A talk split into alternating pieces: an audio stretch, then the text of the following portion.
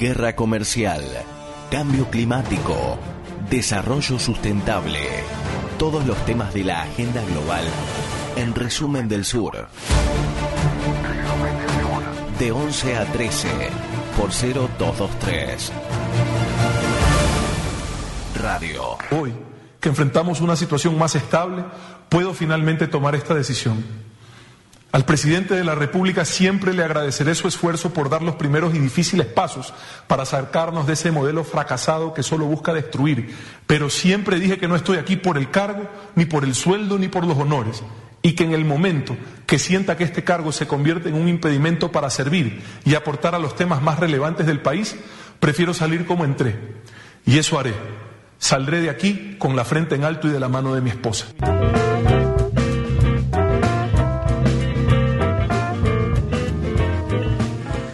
Bueno, decíamos que eh, se conoció la renuncia de Otto Solnel Holzner, el vicepresidente de Ecuador, vicepresidente, el tercer vicepresidente de la era Lenin Moreno. Recordar que en el 2017 fue electo eh, por la fórmula con Jorge Glass, una fórmula que lo que venía era presentar una continuidad de los 10 años de gobierno de Rafael Correa. Eso duró poco porque eh, Lenny Moreno saltó del barco, se armó una coalición de con la, con la centro derecha, se quedó con una parte del partido de Correa, que era Alianza País, y, eh, y encaró una, una nueva etapa, en este caso con María Vicuña como vicepresidenta, que después tuvo que renunciar para la asunción de Solner Hosner. Un hombre joven, un hombre que viene de eh, familia, vamos a decir, de los medios de comunicación, un, de, la, de la elite eh, de Guayaquil, ¿sí? Este, un tipo que eh, tiene ambiciones, que tiene intención de ser candidato a presidente y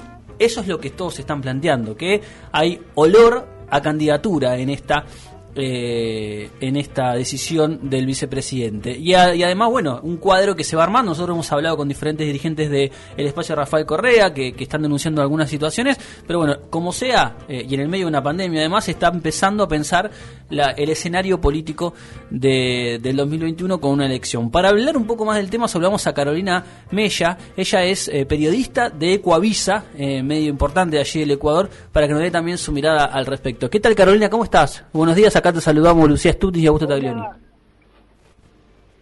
Hola, Augusto, ¿cómo estás? Muy buenos días, buenos días a todos. Gracias, por atendernos en este ratito. Em, ahí estábamos haciendo una introducción. Eh, ¿Qué, lectura haces de la renuncia del vicepresidente? Mira, es bastante complejo y tengo que contarte un poco el escenario que, está pasando en Ecuador y que me imagino que se parece, es similar en, en todos los países de América Latina. Lo primero es que Ecuador quedó extremadamente fraccionado después del correísmo, después de que Rafael Correa se fue y que recuerda además que el presidente actual, Lenín Moreno, fue su vicepresidente en dos ocasiones. Sí. Entonces, para muchos todavía se sigue siendo lo mismo, pero no es igual, digamos así, que, que se puede entender. Es decir, sigue siendo el mismo partido y todo, pero lo que pasa es que el presidente tampoco es que lo ha hecho similar como lo, lo hizo el expresidente Correa. Entonces estamos en una situación en la que veníamos de una fracción política interna dentro de los propios de los partidos y del propio partido del presidente. Aparte de eso veníamos eh, con una crisis económica terrible, ya muy fuerte. Eh, siempre se le echó la culpa obviamente al gobierno anterior de que nos había dejado extremadamente endeudado, algo que la prensa lo habíamos dicho en muchísimas ocasiones. Y después, en octubre del año pasado, octubre del 2019, nos pasa casi casi una bomba parecida a la pandemia actual. Hubo una manifestación que duró 11 días del movimiento indígena que estaban en contra a la, el alza del combustible. El alza del combustible que, por cierto, tengo que decirte que cuando en el medio de esta pandemia terminó sucediendo de que prácticamente se eliminó este, este subsidio por el que casi se destruye Quito eh, en, octubre del 2019. Sí, sí. Entonces, un poco en ese escenario es que también aparece Otto Simenhofer, ¿no? Para que más o menos veamos cómo cómo está. Él estaba obviamente en diciembre del año 2018, pero él tuvo un papel, digamos, importante que tenía que desarrollar del diálogo, que, era su, misión principal cuando asumió la vicepresidencia, la misión que le puso el presidente Moreno, y, ahí él también tenía que mediar un poco entre, entre varios grupos para poder sobre, sobrellevar esta crisis que estábamos viviendo. Pero ahora, con una pandemia, en la que el país está sumido eh, eh, en una crisis económica muy fuerte, son 240 mil empleos que se han perdido en los últimos dos meses. Entonces la gente realmente está desesperada. Todo, todo este escenario, el vicepresidente renuncia. Entonces, evidentemente tiene eh, estas intenciones electorales, porque si no los tiene, creo que sería terrible también, ¿no? Y debía decirlo. Y esa es una de las cosas, las molestias, que, creo yo que el mal favor que quedó en muchas personas cuando el vicepresidente, ahora el vicepresidente anuncia, ¿no? Que, que, que se retira, que deja la vicepresidencia y, lo hace de esta manera que tampoco dice sí me voy de vicepresidente voy de presidente voy a voy a, las siguientes elecciones y es como se dejó el barco abandonó el barco en medio de la tormenta claro. Realmente veo que hay un escenario complejo para para OTC eh, para las siguientes elecciones. Tiene obviamente un perfil eh, digamos, un perfil que es un joven eh, que no ha estado involucrado en la política, que lamentablemente también haber estado participado como vicepresidente de este gobierno que está extremadamente desgastado, que la gente, que tiene muy poco apoyo de la gente, también le va posiblemente le pase factura y que, y que bueno, que es, bastante complejo eh, lo que se le viene a él como posible candidato a la presidencia. Carolina, eh, en ese marco, mapeando un poco los actores que quieren jugar en la elección del año que viene, ¿cómo, cómo está posicionado? Bueno, Sonnejoner podría ser un candidato que nuclea algunos sectores de la centroderecha ¿no? en, en, Ecuador. Eh, después está Guillermo Lazo, yo tengo entendido que quiere ser candidato nuevamente. Eh, el correísmo que está denunciando algunas maniobras para no poder presentarse, con bueno Rafael Correa desde el exilio eh, tratando de, mover sus piezas. Eh, el movimiento indígena que fue protagonista durante las movilizaciones de octubre y que tal vez quiera también jugar una carta. ¿Cómo, cómo está presentado el escenario y quién tiene, si se quiere, más chance de poder, de poder ganar la elección en el 2021 o poder llegar a un balotaje? Que soy honesta, yo creo que en este momento no se puede saber quién tiene quién tiene una ventaja, digamos, ni, siquiera mínima, ¿no? Em, lamentablemente todo está extremadamente fraccionado. Hmm. Incluso el mismo escenario que has planteado en este instante, que e, es, completamente acertado lo que está pasando, pero incluso si te pones a pensar hasta el propio escenario que has planteado, lo que le pasa al Ecuador, ya demuestra esa fracción. Claro. te imaginas que todos están tendiendo para su lado y que ese es el mayor problema? Es decir, la, derecha no ha logrado unirse para poder poner un, candidato. Y a ese escenario que tú has un, poco explicado, hay que sumarle también al del Partido Social Cristiano, que el, la semana pasada su líder, Jaime Nebot, que se veía como uno de los más fuertes de, la de oposición, digamos, unos candidatos fuertes, posibles candidatos fuertes que iba a poder tener en el año 2021, pues renunció a ser candidato. Entonces, y, ni siquiera es que ha dicho que va a unirse con, con otros, no dar el apoyo a otros, sino que va también a lanzar su propio candidato. estamos hablando de distintas, eh, distintos partidos con distintas ideologías, si se les quiere llamar así, eh, que van a, van a dar por su propio lado eh, para poder correr para el próximo año. Ahora bien, yo creo que ninguno ahora mismo no podemos ver quién tendría una ventaja. Quien sí ha asegurado que va a ser candidato a la presidencia el próximo año es Guillermo Lazo, que viene trabajando su candidatura desde hace dos periodos atrás cuando lo intentó por primera vez. Este sería su, tercer intento para llegar a la presidencia de la República. Él, él sí, y se nota, lo, digamos que lo ha, lo ha hecho de frente, va a ser va a ser candidato a la presidencia y, es lo más claro que se tiene en este momento y ha estado trabajando. Lo que no se conoce bien es quiénes lo van a apoyar, cuáles van a ser esos otros partidos que van a apoyar su candidatura. Casi siempre lo ha hecho casi solo, eh, muy pocos lo, han apoyado a pesar de que su ha logrado mantener candidatos, o mejor dicho, asambleístas eh, dentro de lo que sería la legislatura. Eh, es muy difícil poder establecer ahora el escenario que se ve sería Guillermo Lazo, posiblemente Otto cuando confirme eh, su candidatura, que no se sabe tampoco con qué partido, aparentemente podría ser una especie de coalición como para seguir manteniendo esto del diálogo, diálogo que por cierto también no es que ha tenido mayores resultados, octubre es una muestra de aquello, diálogo de que si se te levantan los indígenas y, hacen tremenda manifestación. ¿Dónde quedó el diálogo que ya llevaban dos años, tres años atrás, no? Dos años atrás.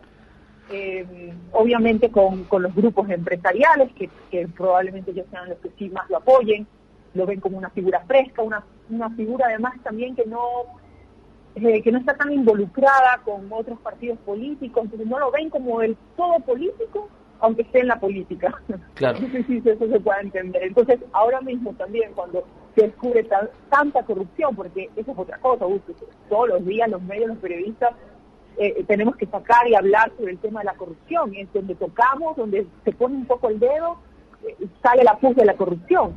Entonces la gente está extremadamente decepcionada, está eh, es un ambiente en este, en este momento que no solamente es la crisis, la pandemia, eh, es, una, es un sentimiento realmente de, decepción por todo lo que está pasando. Entonces, la gente no confía en nadie. La verdad es que lo tienen muy difícil los candidatos para el próximo año. Carolina, eh, te saludo y te hago dos consultas. la primera es, ¿Por qué estratégicamente en este momento renunciar con respecto al tiempo que faltaba para las que falta aún para las elecciones? Y por otro lado, ¿qué diferencias hay a nivel económico entre las políticas que puede llegar a tomar eh, Lenin Moreno y Otto eh, saliendo del partido actual? En caso de ser electo, ¿no? No te, no te entendí la primera pregunta. ¿Me repites? La primera pregunta es, eh, ¿por qué estratégicamente elegir este momento para renunciar, que estamos en plena crisis del coronavirus? ¿Por qué no esperar o por qué no haberlo hecho antes? Ah, ok. Eh, porque ya tienen que inscribir las candidaturas. Entonces estamos ya prácticamente corriendo el plazo para poder inscribir las candidaturas. Tienen que hacer varias cosas, entre esas ya se están haciendo obviamente los sondeos de opinión, eh, un poco y tal vez incluso tratar de limpiar la imagen de todo lo que está ocurriendo eh, de las decisiones que el gobierno además tiene que tomar en, materia económica. Entonces sí, es, es una cuestión que, difícilmente lo va a poder hacer al, margen ya de, las inscripciones. Es muy probable que él también tenga que tomar ahora mismo eh, esta decisión importante de por qué partido va qué partido lo va a apoyar, ¿no? Y por qué partido él va a correr para presidente de la República si así lo hace. Entonces, esta es, no es tanto estratégicamente, sino es una cuestión, creo yo, que casi logística que tiene que hacerlo. Eh, y la siguiente pregunta que, me estabas diciendo era... Es más que nada, ¿cuál es la diferencia? A nivel político conocemos algunas diferencias entre las opiniones de Lenín Moreno y Otto, pero a nivel económico, ¿qué podría diferenciar una presidencia de otro? En caso de ganar, por supuesto, ¿no? Yo creo que es, sí, y e, es una muy buena pregunta, ¿no? Porque al final cuando todos vamos a, votar, eh, lo que estamos pensando es que no va a ser diferente, pero cuando tú ves el escenario económico, sobre todo, que es, que muy que lo lleva todo, eh, es muy difícil que él pueda manejarse de una manera distinta. Estamos extremadamente endeudados, eh, no tenemos la reactivación económica por muchas intenciones y en el diálogo, todo se quedó ahí, en, en las intenciones y el diálogo. Entonces es muy complejo que, que cualquier candidato que, que venga pueda, pueda mejorar o pueda hacer las cosas de una manera distinta. Aquí lo único que tienen que hacer es seguir pagando una deuda, muchas veces seguir endeudándose para poder eh, pagar la deuda. Ha bajado obviamente la, la recaudación de impuestos por la pandemia, desde antes de la pandemia también. Están muy pocos estimulados los sectores eh, económicos eh, con apoyo sobre todo para que se reactiven. es muy complejo emprender en, en el Ecuador eh, porque hay, muchas trabas, se, hacen leyes, se reforman leyes para tratar de, eliminar esas trabas y, sin embargo aparece también la corrupción.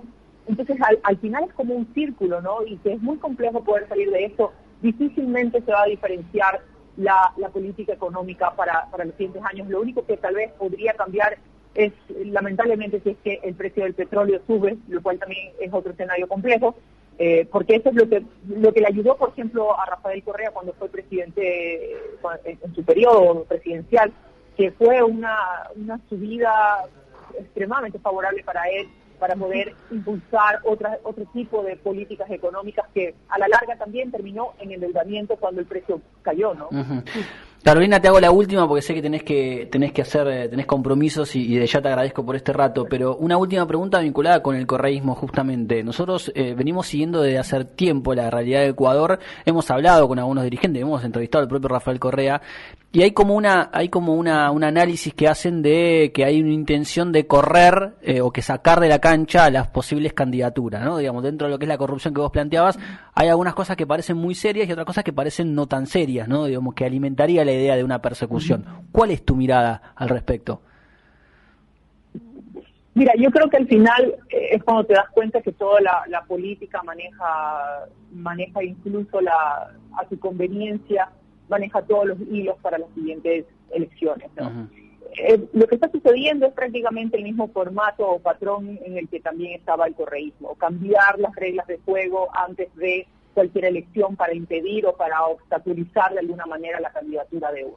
Entonces son estrategias políticas que lamentablemente eh, solamente evidencian la, poca fortaleza que tienen las instituciones, instituciones como el propio Consejo Nacional Electoral. Entonces, sí, esas cosas yo creo que en otras partes ya no podrían suceder, ¿no? Con casi que al margen comenzar a cambiar algunas cosas para tratar de, sí es verdad, como, como poner obstáculos en la candidatura de, del expresidente Rafael Correa. Entonces, mira, aquí si vamos a, si tenemos que hablar de la democracia, tenemos que decir, tienes que tener las reglas claras desde tal vez mucho tiempo antes, eh, tener todo muy específico para que, para que no se siente incluso este mal favor. Y finalmente, confiar en que la gente tenga que votar lo que cree que sea la conveniencia del, pueblo. Em, lamentablemente, bueno, en ese momento las cosas son así, lo hacía también Correa cada, en cada elección eh, no solo en elecciones, en cada consulta popular que él convocó, que fueron muchísimas. Entonces, en cada, cada vez que nosotros íbamos a las urnas, había esos cambios en los reglamentos, había esos cambios en leyes para poder eh, favorecer las posturas que el, el, gobierno en ese momento tenía. La verdad es que esto no es de, asombrarse, lamentablemente es lo que está ocurriendo y lo único que hacen es aún más debilitar las instituciones del país. Carísimo, Carolina, muchas gracias por estos minutos, ha sido eh, muy amable y bueno, seguiremos conversando, si te parece. Por supuesto que sí, encantada de la vida ahora mismo tenía que, que tengo que ir a unas coberturas igual. Lo sé, lo sé. Para cuando lo necesiten. Les mando un abrazo y que estén saludables. Igualmente, un gran abrazo. Ahí pasaba Carolina Mella, ella es periodista de Coavisa, está en plena cobertura de, de la pandemia, el coronavirus, la, crisis en el, del coronavirus en Ecuador ha pegado muy fuerte, es de los países con más eh, eh, alta tasa de mortalidad y esto no lo dijo ella, eh, porque no lo quiso decir, pero ella también tuvo, este, tuvo contagiada de coronavirus, se recuperó. Eso es un dato, me parece también importante para ver cómo, cómo llegó, ¿no? Esta situación eh, del coronavirus a, diferentes sectores. Así como una mirada eh, bastante amplia, bastante integral respecto de lo que significa la renuncia de Otto Sonnel-Hosner, el vicepresidente de Ecuador, eh, y lo que se viene ahora en las elecciones de febrero del 2021. Se están inscribiendo las candidaturas ahora y ya están todos jugando sus cartas para las elecciones de febrero.